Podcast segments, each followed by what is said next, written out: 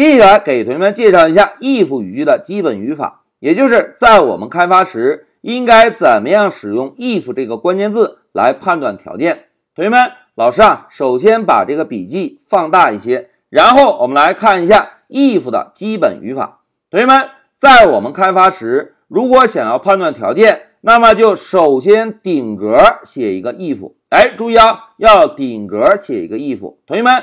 到目前为止，我们编写的所有代码，老师是不是告诉大家都需要顶格写，对吧？那这个 if 写完之后，我们在后面增加一个空格，然后跟上要判断的条件。注意啊，条件写完之后啊，有一个非常重要的冒号，这个冒号呢是 if 语句的一个重要组成部分。在编写 if 语句的时候，千万不要忘记当。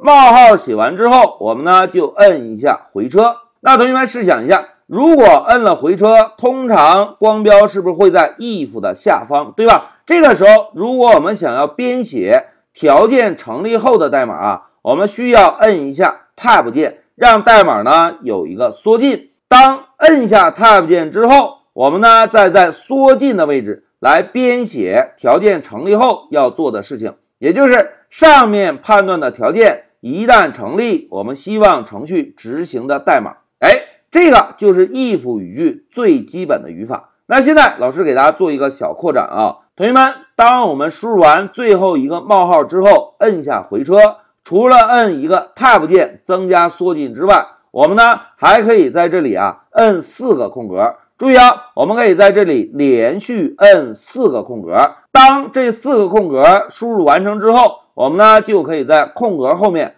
来编写条件成立后让程序执行的代码。这种方式呢，同样也是可以的。而且啊，这种方式是官方建议的一种方式。哎，讲到这里，有同学一皱眉，哇，老师每次写 if 要在前面摁四下空格，会不会太麻烦呢？哎，在这里老师要告诉大家啊，同学们，如果我们使用 Pycharm 这个 IDE 来开发程序啊，当我们写完这个冒号。摁下回车之后，Pycharm 呢会自动在下方帮我们增加四个空格，我们呢只需要直接来编写条件成立后希望程序执行的代码就可以。哎，这一点是不是很方便啊？同时呢，老师要友情提示一下，同学们，虽然我们使用 Pycharm 这个 ID 用起来很方便，但是作为 Python 程序员，有一个概念是需要记住的。就是在一个 Python 程序中啊，我们千万不要有的地方用 tab，有的地方用空格。我们一定要保证代码前面要不所有的都是 tab，要不所有的都是空格，千万不要混用。这是 Python 程序在开发时一个非常严格的要求。所以呢，老师强烈建议大家啊，在编写 Python 程序的时候，还是应该用 Pycharm 这种功能强大又智能的 IDE 环境。来快乐的编写 Python 代码。